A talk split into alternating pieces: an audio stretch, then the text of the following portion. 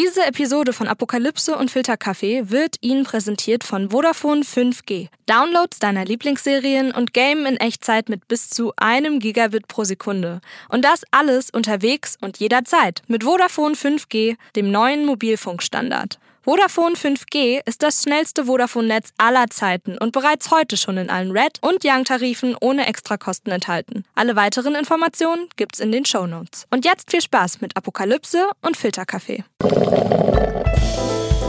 Apokalypse und Filterkaffee.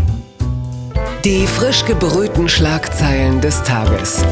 Mit Mickey Beisenherz. Einen wunderschönen Montagmorgen und herzlich willkommen zu Apokalypse und Filterkaffee, das News Omelette. Und auch heute blicken wir ein bisschen auf die Schlagzeilen und Meldungen des Tages. Und das muss ich nicht alleine machen, denn einen Kontakt außer Hauses darf ich hier haben. Und das ist sie. Sie ist Journalistin, Kolumnistin. Ihre klugen Gedanken kann man regelmäßig hören im Podcast Piratensender Powerplay. Und als Stimme der Vernunft muss sie heute die Scherben aufkehren, die Ulf Poschardt am Freitag in den Herzen einiger HörerInnen hier hinterlassen hat. Das schafft sie aber locker. Guten Morgen, Samira El-Wazil. Hallo, guten Morgen, Miki. Samira, das, äh, wir, wir gehen jetzt in die zweite Woche des Jahres. Wie sieht deine Zwischen- Jahresbilanz aus? Also wir hatten ja immerhin fünf ganze Tage ohne Zwischenfälle und das ist, glaube ich, der ganze Jahresurlaub hiermit gewesen. Also gar nicht mal so schlecht für einen Einstieg, würde ich mal sagen. Das stimmt, so wie du das sagst, so ein bisschen wie das AKW von Homer Simpson, ne? Ja. Irgendwie schon, schon fünf Tage ohne... oh Mann, ey. Ja, gut. Und es geht so weiter, wie es angefangen hat. Wir kommen hierzu. Die Schlagzeile des Tages. Nach Einreise aus Brasilien weitere Corona-Variante in Japan gefunden. Das meldet NTV. Auch in Japan taucht eine neue Variante des Coronavirus auf. Sie ist aber nicht identisch mit der aus Großbritannien. Nachgewiesen wird sie bei vier Reisenden aus Brasilien.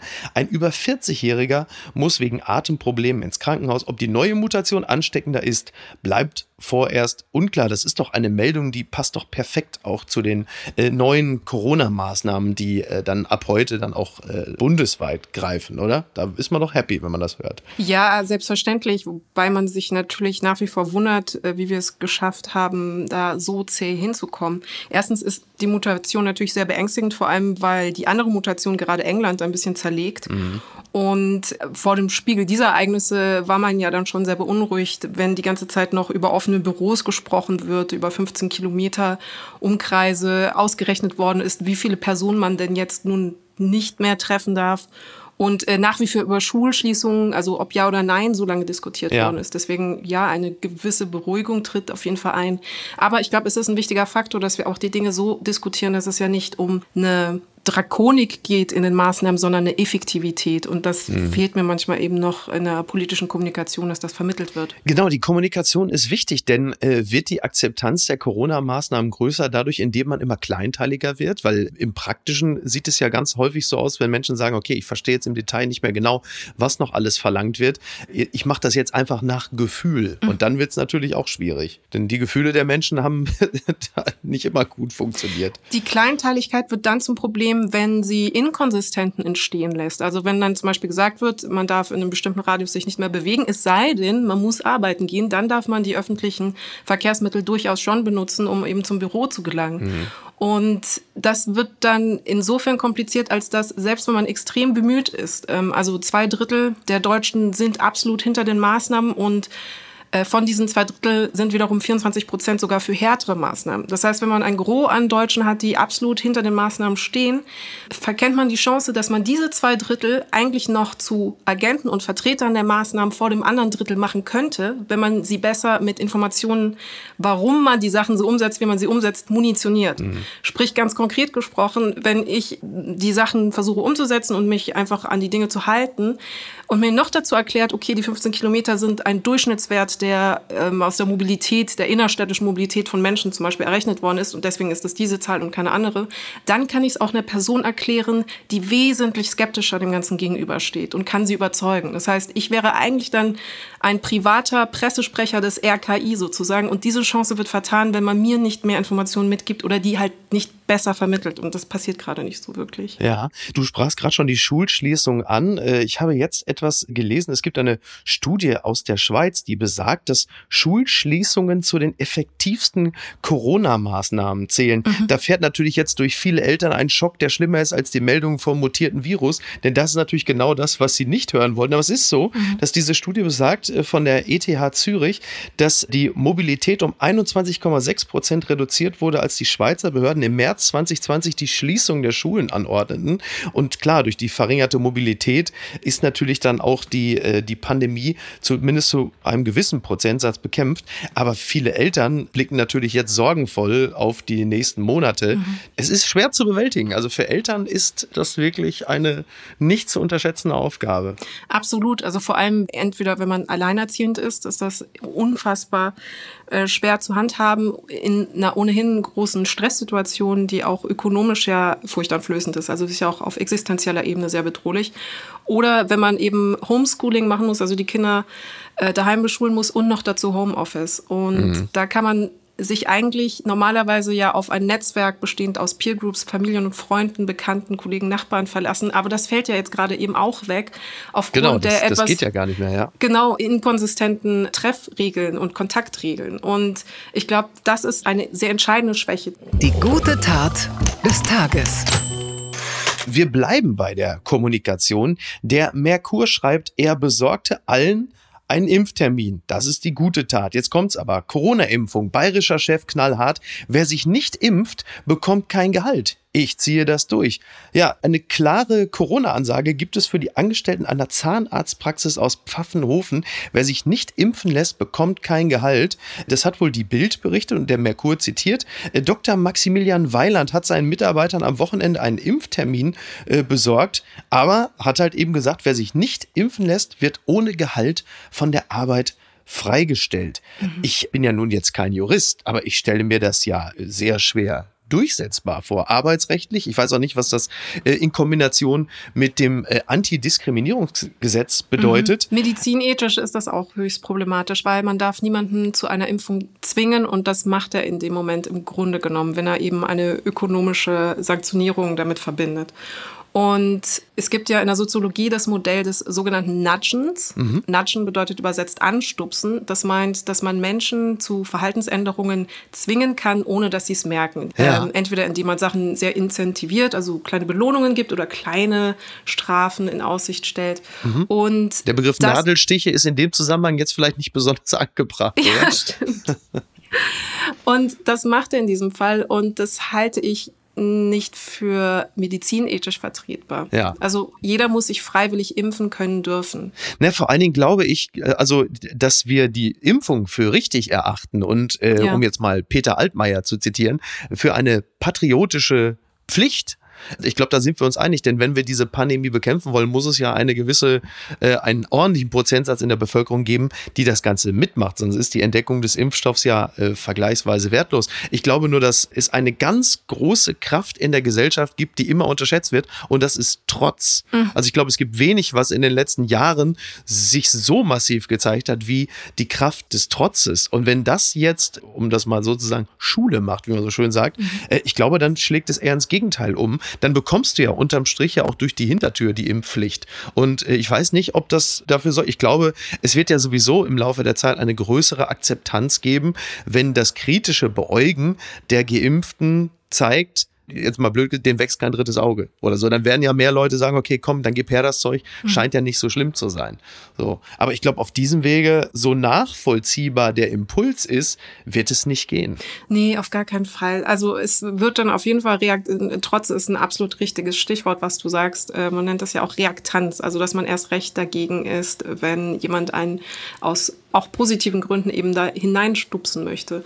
Und ich glaube eher an die Kraft des positiven Vorbildes. Mhm. Also wenn plötzlich bemerkbar wird, dass die Geschäfte wieder aufmachen, dass die Menschen wieder Kontakte haben dürfen, dass sie wieder rausgehen können, dass eine Mobilität da ist, dass das Leben ja. sozusagen zurückkehrt, dass dann die letzten Skeptiker oder Menschen, die noch unentschlossen der Impfung gegenüber aufgestellt sind, sich dann viel einfacher überzeugen lassen und aber eben auf freiwilliger Ebene, dass die Impfung vielleicht gar keine schlechte Idee ist. Mhm. Der Impfstoff sorgt natürlich auch woanders für Streit und Zwist.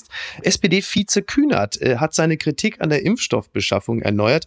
Er hat das jetzt nochmal öffentlich gesagt. Er saß übrigens auch gestern im Bayerischen Rundfunk in diesem Stammtisch. Das sah so aus wie so eine Buddy-Switch-Komödie, als er plötzlich da saß zwischen diesen alten Bayern. Aber gut, das nur am Rande. Ähm, ich fand es interessant, aber okay. Er hat es kritisiert und sagte, man müsste fragen, warum die Europäische Kommission nicht mehr finanzielle Mittel in die Hand genommen habe, um ausreichend Impfstoff gegen das Coronavirus zu beschaffen. Es sei ein klassischer Whatever it takes Moment. Mhm. Ich würde ihm auch beipflichten, denn wieder das Thema Kommunikation. Also klar, ne? Einerseits, dass das politisch komplex ist, 27 Staaten, man will Europa stärken, man will vielleicht auch die Beziehung zwischen Deutschland und Frankreich stärken. Das ist politisch sicherlich alles nachvollziehbar. Aber am Ende geht es doch um den ganz einfachen Deal.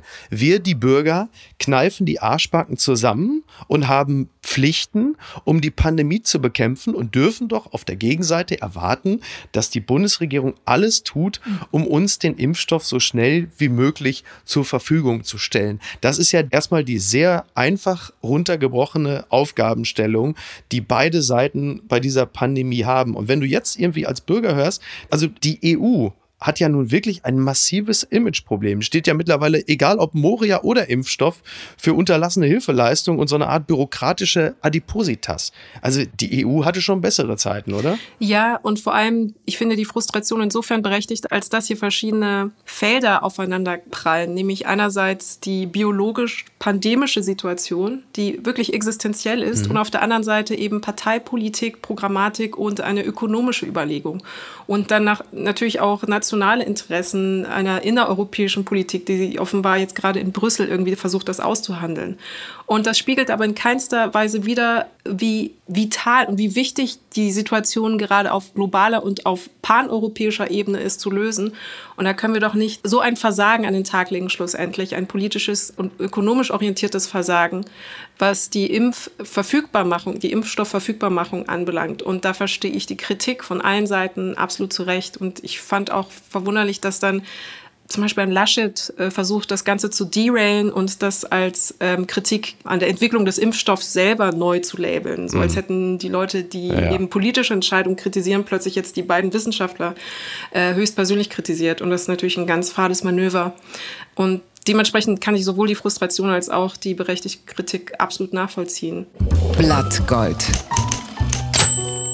Impeachment-Plan gegen Trump, das schreibt die Tagesschau. Vorwurf Anstiftung zum Aufruhr. Die Resolution der US-Demokraten für ein Amtsenthebungsverfahren gegen Trump enthält als einzigen Anklagepunkt den Vorwurf der Anstiftung zum Aufruhr. Auch immer mehr Republikaner wenden sich von Trump ab. Also am Montag, also sprich heute, soll es dann im Repräsentantenhaus dann losgehen. Das Amtsenthebungsverfahren soll jetzt in die Gänge kommen. Und ein ganz entscheidender Punkt, also klar, du hast einerseits einerseits den Vorwurf der Anstiftung zum Aufruhr, aber was vor allen Dingen das bedeuten könnte, wäre, dass Trump für künftige Regierungsämter gesperrt wird. Das bedeutet, mhm. dass er auch 2024 nicht mehr würde antreten können. Und darum geht's. Ich meine, klar, ne, man sieht jetzt, auch die Republikaner lassen ihn fallen wie einen heißen, ja, was muss man sagen, Kürbis. Äh, niemand will auf der falschen Seite der Geschichte stehen. Das ist schon, schon spannend, auch wie rückgratlos die Republikaner über Jahre hinweg waren. Aber jetzt, wo sie natürlich merken, wir haben jetzt hier Dead Meat im Weißen Haus sitzen, jetzt wollen sie dann doch. Aber was ich interessant finde zu beobachten, ist, dass es jetzt doch eine gewisse Form auch nicht nur der vorgetäuschten, sondern auch der ehrlich empfundenen Einigkeit auf Seiten der Demokraten und Republikaner gibt, nach den Bildern im Kapitol, dass sie sagen, so wollen wir nicht sein. Das ist mhm. nicht unser Verständnis von Politik. Selbst die Republikaner, und kann man deshalb sagen, hat Donald Trump auf eine absurde Art und Weise Amerika geeint? Das ist eine sehr steile These, das will ich jetzt so erstmal nicht unterschreiben. Ja. Ähm, jetzt sind die Leute wach. Ja. ähm, also, äh, nee. Äh, ich habe dich selten so sprachlos erlebt, Samira. Das gefällt mir. ja, mir, mir, gefällt es als Arbeitshypothese, aber also es verkennt natürlich vier Jahre Trumpismus, der erfolgreich durch Lügen, Propaganda und die Fabrikation einer komplett mahnhaften, kultähnlichen Parallelrealität dafür mhm. gesorgt hat, dass ein paar Anhänger äh, sich zusammenfinden und anfangen, die Wirklichkeit einfach zu leugnen. Und in, dieser, in diesem politischen Kult ihrer eigenen Wahrnehmung lieber folgen als zum Beispiel eben wissenschaftlichen Fakten. Und die Wahlen selbst haben auch gezeigt, dass wir keine Situation in den USA haben, die irgendwie in der Nähe einer sogenannten Heilung ist. Das Wort Heilung auch als Metapher oder das Vereinen als Idee ist natürlich auch sehr schwierig in einem so heterogenen Land wie den USA. Und ich will nicht die viel besprochene Spaltung bemühen, weil ich die als Bild und Metapher auch für ganz falsch halte. Soziologisch spricht man ja eher von Polarisierung erstmal. Also es ist einfach die Idee, dass es ja so verschiedene politische Ausrichtungen gibt. Und auch die greift nicht 100 Prozent, weil einfach die demografischen, die Herkunftsidentitäten, die politischen Ansichten derart unterschiedlich sind und derart fragmentiert, dass man gar nicht äh, so von einer klassischen Zweiteilung eines Landes sprechen kann. Und der dritte Punkt, den ich noch machen möchte, ist, diese Teilung oder Spaltung denkt auch die USA immer so als Äquidistanz, also auf beiden Seiten gleich viel Masse an Menschen und Ideen und Gedanken. Das ist aber jetzt speziell, wenn wir uns die Bilder vom Kapitol anschauen, nicht der Fall. Also wir haben einen demokratischen Grundkonsens an, an Menschen und dann da ganz rechts, auf der rechten Seite, eine Gruppe, die sich offensichtlich abspaltet, die sich von Menschen, von demokratisch agierenden Menschen insofern unterscheidet, als dass sie eine ganz eigene Wirklichkeitsfabrikation gerade verfolgen. Ja, das kann man, äh, glaube ich, mit Fug und Recht so behaupten, wenn man die Bilder gesehen hat, wie die aussehen. Das frage ich mich übrigens auch. Was ist das eigentlich mit den Esoterikern? Ein Schamane stürmt das mhm. Kapitol, mhm. eine Esoterik Esoterikerin will den Reichstag erobern. Ich habe schon gesagt, Leute, passt mir ein bisschen auf Jana Palaske auf. Ich weiß nicht, wo sie gerade ist. Jana, leg die Machete weg, was immer du vorhast. Übrigens, dieses Impeachment-Verfahren, muss man das eigentlich so klären? Kann man das nicht auch einfach über so einen von Schirach-Film machen? Ja. Die ARD-Zuschauer stimmen am Ende ab und sagen, das ist doch der heiße Scheiß gerade, oder? Das wäre eine super Lösung. Dann wäre, glaube ich, aber auch äh, zu befürchten, dass RTL vielleicht jetzt Trump dann anfragt als neuen DSDS-Juror. okay. Gucken mal, wer da spricht. Arnold Schwarzenegger wird persönlich, das schreibt die FAZ. Arnold Schwarzenegger hat in einer persönlichen Botschaft Parallelen zwischen der Reichspogromnacht und dem Sturm auf das Kapitol gezogen und berichtet, dass sein Vater nach dem Krieg getrunken und ihn verprügelt habe. Arnold Schwarzenegger hat ein circa neun Minuten langes Video ins Internet gestellt. Er sitzt da in seinem Büro und hält eine äh, natürlich sehr pathetische Rede mit Musik unterlegt, aber sie ist wahnsinnig staatsmännisch, appelliert an amerikanische Werte, erinnert auch daran, wie er damals als Kind Kind in einem vom Krieg zerstörten Österreich aufgewachsen ist. Sein Vater habe getrunken und ihn verprügelt. Ich bin zwischen Männern aufgewachsen, die versucht haben, ihre Schuld in Alkohol zu ertränken und spricht dann auch eben über Trump als den schlechtesten amerikanischen Präsident aller Zeiten. Hast du dieses Video gesehen? Mhm. Ja, ich fand es sehr eindrucksvoll und ich muss sagen, es ist eine gute Rede, aber ich halte sie auch für falsch. Ja. Ja, weil sie ist handwerklich fantastisch gemacht. Also auf Ebene der Wirksamkeit und der Intentionalität trifft sie genau den Ton und evoziert genau die Bilder, die man in der politischen Kommunikation in den USA braucht. Und ich finde auch den Pathos angebracht. Ich finde das Schwert als Metapher einer wehrhaften Demokratie am Ende super. ich finde das wirklich, also mein ja. republikanischer Großvater hätte Arnold danach direkt heiraten wollen. Mhm. Aber ja. ich glaube, auf Ebene des Inhalts ist es nicht rechtens eine Parallelisierung dieser beiden Ereignisse, also des Novemberpogroms und äh, der rechtsextremen Attacke auf das Kapitol, historisch in Kontext zu setzen. Das äh, volle Zustimmung. Das hat mich tatsächlich auch an dieser Rede wirklich gestört, weil ich auch glaube, dass das zwei Dinge sind, die man eigentlich nicht, also er ist Österreicher, okay, ja, klar, mhm. aber ich glaube auch, dass das Dinge sind, die man so nicht vergleichen darf. In mhm. ihrer äh, Ausprägung sind das, glaube ich, zwei ähm, aber bitte führe fort. Nein, weil sie, äh, weil die Rede auch ein gutes Beispiel ist für die viel beschworene Ambiguitätstoleranz. Also man kann feststellen, es ist eine gute Rede, aber sie ist inhaltlich nicht richtig sozusagen. Und vor allem, wenn man aber die Rede genau runterbricht, stellt man ja fest, sein Vergleich zielt vor allem auf den Aspekt, dass eine Demokratie durch mangelnde Wehrhaftigkeit und durch äh, Mitläufertum und eine Masse, die sich nicht klar genug von antidemokratischen Positionen und Verhalten abgrenzt, von innen eben ausgehöhlt werden kann. Also da versucht er eben diese Parallele mhm. herzustellen. Aber wie gesagt, auf historischer Ebene ist das trotzdem nicht rechtens. Aber ich glaube, es ist auch eine Zielgruppenfrage oder Sender-Empfänger-Horizontfrage. Also in den USA ist das vielleicht das, was jetzt Demokraten und Anti-Trump-Republikaner unbedingt hören müssen ja. und sollten. Also ich, ich glaube auch, dass die zweite Hälfte der Rede stärker ist als die erste, halt eben wegen dieses etwas unglücklichen Vergleichs. Mhm. Ich fand das ja mit dem Schwert, fand ich ja wirklich, weil der sitzt da wirklich. Also er sagt ja, oh, the Trump, he will soon be forgotten older than an old tweet. And then, do you see this sword? The more you temper a sword, the stronger it becomes. The more you pound it with a hammer and then hit it in the fire and thrust it into the cold water. Du denkst wirklich, das ist doch toll. Und das ist ja auch ein Signum, vielleicht auch ein Krisensymptom, dass man den Mann sich anguckt und denkt, es wäre ein ernstzunehmender Präsidentschaftskandidat. Mhm. Da hätte man ja vor 15 Jahren hätte man noch gelacht. Aber jetzt denkt man, ja, wäre schön, wenn da mal endlich mal wieder so ein seriöser Mann ins Weiße Haus käme. Aber wo war ein Whiskey Lulu?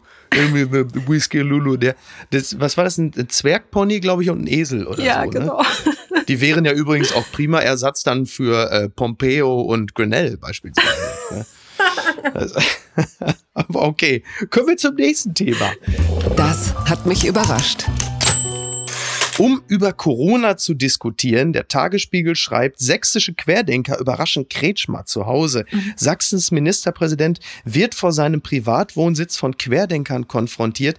Diese hatten sich offenbar zuvor über Telegram dazu verabredet. Du musst dir vorstellen, Michael Kretschmer ist da in seinem Zweitwohnsitz, mhm. will gerade Schnee schaufeln in der Eilfahrt, da im Zittauer Gebirge und dann stehen da halt da einfach Querdenker und wollen mit ihm in Anführungsstrichen diskutieren. Also eine Person äh, hat dann da irgendwie auch äh, so ein Plakat, da steht dann drauf, wer Völkermord betreibt, hat das eigene Lebensrecht verwirkt. Und mit diesen Menschen musst du dich da äh, unterhalten, beziehungsweise Kretschmer hat es 20 Minuten versucht. Er ist ja eh sehr, äh, sagen wir mal, offen was den Dialog mit solchen Figuren angeht. Für mich lag so ein Hauch Walter Lübcke in der Luft, um ehrlich zu sein. Mhm. Es war auch, also die Situation wirkte schon sehr bedrohlich, weil die Menschen auch agitiert waren und ähnlich in dieser Wirklichkeitsfabrikation verhaftet waren, weil da war dann zum Beispiel die Situation, dass sie über Testverfahren von Impfungen diskutiert haben und die Frau bestand darauf, dass eben eine Impfung mindestens sechs bis acht Jahre getestet werden muss. Und ja, Kretschmer sagte auch, dann, ja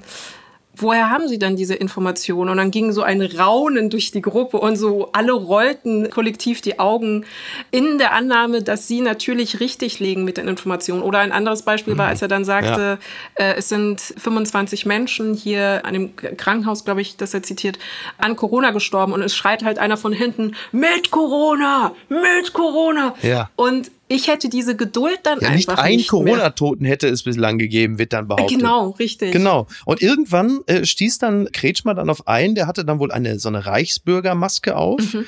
Äh, und dann war klar, okay, jetzt ist Feierabend, da hat er nach 20 Minuten den Dialog dann abgebrochen, was, äh, glaube ich, also schon mal 20 Minuten zu spät. Ich meine, ich finde es ja grundsätzlich erstmal gut, ja, wenn jemand immer noch den Bürgerdialog sucht. Mhm. Aber du erkennst ja schon an diesen Schildern, mit denen die da auflaufen. Wie gesagt, ich sag nochmal, das Leben Lebensrecht verwirkt, das ist ja schon eine Androhung. Und das ist ja auch absurd, worüber diskutiert wird. Er steht da mit seiner Schneeschaufel. Genauso gut hätten sie ihn auch fragen können, was willst du mit der Schaufel? Ja, Schnee schippen. Ja, hier liegt kein Schnee. Wo du sagst, äh, was? Boah, ey, aber äh, naja. Man muss noch dazu sagen, einerseits befinden sich ja eben gerade so Wirklichkeitsleugner, also verschiedene Formen, QAnon, Querdenker, sogenannte Corona-Leugner, befinden sich ja wirklich in dem Modus, dass Sie sagen, dass faktische Aussagen nicht mehr zutreffen können, wenn sie zu langweilig sind, um überhaupt mhm. wahr sein zu dürfen. Also die sind in einem permanenten Modus der inneren Spannung. Und es meint sowohl Spannung, wie ist die Geschichte, die ich für wahr erachte, spannender als die Realität. Also ist das so eine große, entweder die große Verschwörung oder QAnon, der Geheimagent. Das sind ja wie so James Bond-Geschichten. Die bauen sich da ja pontemkische mhm. ja. Antagonisten und Bösewichte, die über die Geschicke in der Welt irgendwie eine Kontrolle haben, einfach aus eigener Ohnmacht heraus oder aus, aus Langeweile oder eben weil die Geschichte für sie interessanter ist als die Wirklichkeit anzuerkennen, die mit negativen Implikationen verbunden ist, wie man muss vorsichtiger sein, man darf äh, nicht mehr so viel sich bewegen, man muss eine Maske tragen. Und wenn die Menschen aber einmal in diesem Modus drin sind, dann kommt man mit keiner faktischen Information da irgendwie rein in diesen Kaninchenbau. Und das Zweite ist, sie sind mittlerweile so verwoben, auch auf Ebene ihrer eigenen Identität. Also das ist für sie dann identitätsstiftend, sich da hineinzuversetzen und Zeichen zu lesen und und irgendwelche Codes zu entdecken und Anagramme neu zu basteln, dass wenn du sie auf dieser Ebene kritisierst und angreifst, sie das tatsächlich als existenzielle Bedrohung wahrnehmen. Das heißt, sie sind in demselben Modus wie früher ein Homo sapiens, der plötzlich einen Säbelzahntiger auf sich zulaufen lässt. Die denken, der bedroht das, was im Kern mich jetzt ausmacht, in meiner Identität und reagieren auf eine unangebrachte Art aggressiv zurück. Das ist echt wild. Wie kommen wir jetzt von Corona-Leugnern zu DSDS? Das ist schwer. Ich versuche es trotzdem. Was ist denn da schiefgelaufen? Der Spiegel schreibt, RTL retuschiert DSDS, Wendler wird zur Wolke. Ein wunderbarer Text der wunderbaren Anja Rützel. Nach heftigen Protesten hat RTL seinen Schwurbeljuror aus den aktuellen Folgen von Deutschland sucht den Superstar entfernt, aber so, dass es auch wehtut. Im ersten Moment könnte man denken, man hätte versehentlich mit frischen, fettigen Reibekuchenfingern auf den Bildschirm gepatscht und dabei einen großflächigen, schmierigen Fleck hinterlassen. Ja, RTL musste einfach reagieren, nachdem man ja zwischenzeitlich dachte, okay, man kommt damit so einigermaßen durch ja, er ist jetzt Corona-Leugner, ist in Florida. Dann kam plötzlich diese Meldung, dass er die neuen Corona-Maßnahmen mit dem KZ, ich zitiere den Wendler, Krisenzentrum verglichen hat. Und da war für RTL klar, okay, wir müssen uns davon distanzieren. Aber, äh, wie heißt es im amerikanischen, you can't have the cake and eat it too. Mhm. Man wollte aber das Material schon senden, aber so, dass man sich gleichzeitig komplett vom Wendler distanziert, was dazu führte, dass der halt einfach aus, also man konnte ihn nicht rausschneiden, aber man hat ihn halt einfach nicht nur grob gepixelt, sondern einfach immer weggewischt. Und es sieht absurd aus. Selbst in dem Moment, wo der Wender dann mal sein Jury-Ja gibt, sieht man nur eine große Sprechblase, tonlos, und da steht dann Ja drüber. Also der, der großartige Peter Wittkamp nannte es Schrödingers Wendler. Und so kann man es auch sagen. Das sieht so schlimm aus. Ich meine, gut, ich meine, die anderen vier Grafiker waren halt damit beschäftigt, Bohlen von Mitte 70 auf 19 runter zu pixeln. Aber das Hast du es gesehen? Ich habe es gesehen und ich fand es tatsächlich eine gute Lösung. Ja. Weil, also dankbarerweise haben sie natürlich die ganzen Beauty-Filter von äh, Dieter Bohlen einfach dann nochmal auf dem Wendler angewandt in äh, hundertfacher Potenzierung. Das hat ja ganz gut funktioniert. Aber wirklich. Und was für mich aber dieser unscharfe Filter in Wirklichkeit war, das Deutlichmachen einer roten Linie, deren Überquerung der Sender nun nicht gestattete. Und das war dadurch jetzt plötzlich visuell greifbar. Und das Zweite ist, es beantwortet natürlich die Frage, wie wir mit im Englischen sagt man immer so schön problematic mhm. people, also Menschen, die irgendeine Aussage tätigen, die man nicht vertreten kann und hinter der man nicht stehen kann. Wie geht man also mit diesen Menschen um, wenn sie Künstler sind und Teil von laufenden Produktionen sind? Bei Kevin Spacey war es so, dass er rausgeschnitten worden ist. Ähm, in anderen Fällen werden die Personen dann deplattformt. Ein Trump hat keinen Twitter-Account mehr. Aber was machst du mit einer gerade laufenden Sendung, wo du eben einen Typen hast, der ein Viertel dieser Sendung tatsächlich auch irgendwie mit seiner Präsenz mitgestaltet und mitbestreitet? Und da fand ich das als Lösung vollkommen in Ordnung. Die gute Nachricht des Tages. Und die kommt, Riesenüberraschung von jemandem, von dem die sonst eigentlich nicht kommt, Karl Lauterbach. In einem wunderbaren Interview mit der SZ hat er gerade gesagt, das wird ein super Sommer, beziehungsweise sagte, ja, also der Sommer wird wahrscheinlich großartig sein, weil äh, also die Pandemie ein Stück weit eingedämmt sein wird. Er sagt, die Impfstoffe sind sehr effektiv und ich denke, wir werden noch mehr bekommen. Das wird, also das wird ein super Sommer.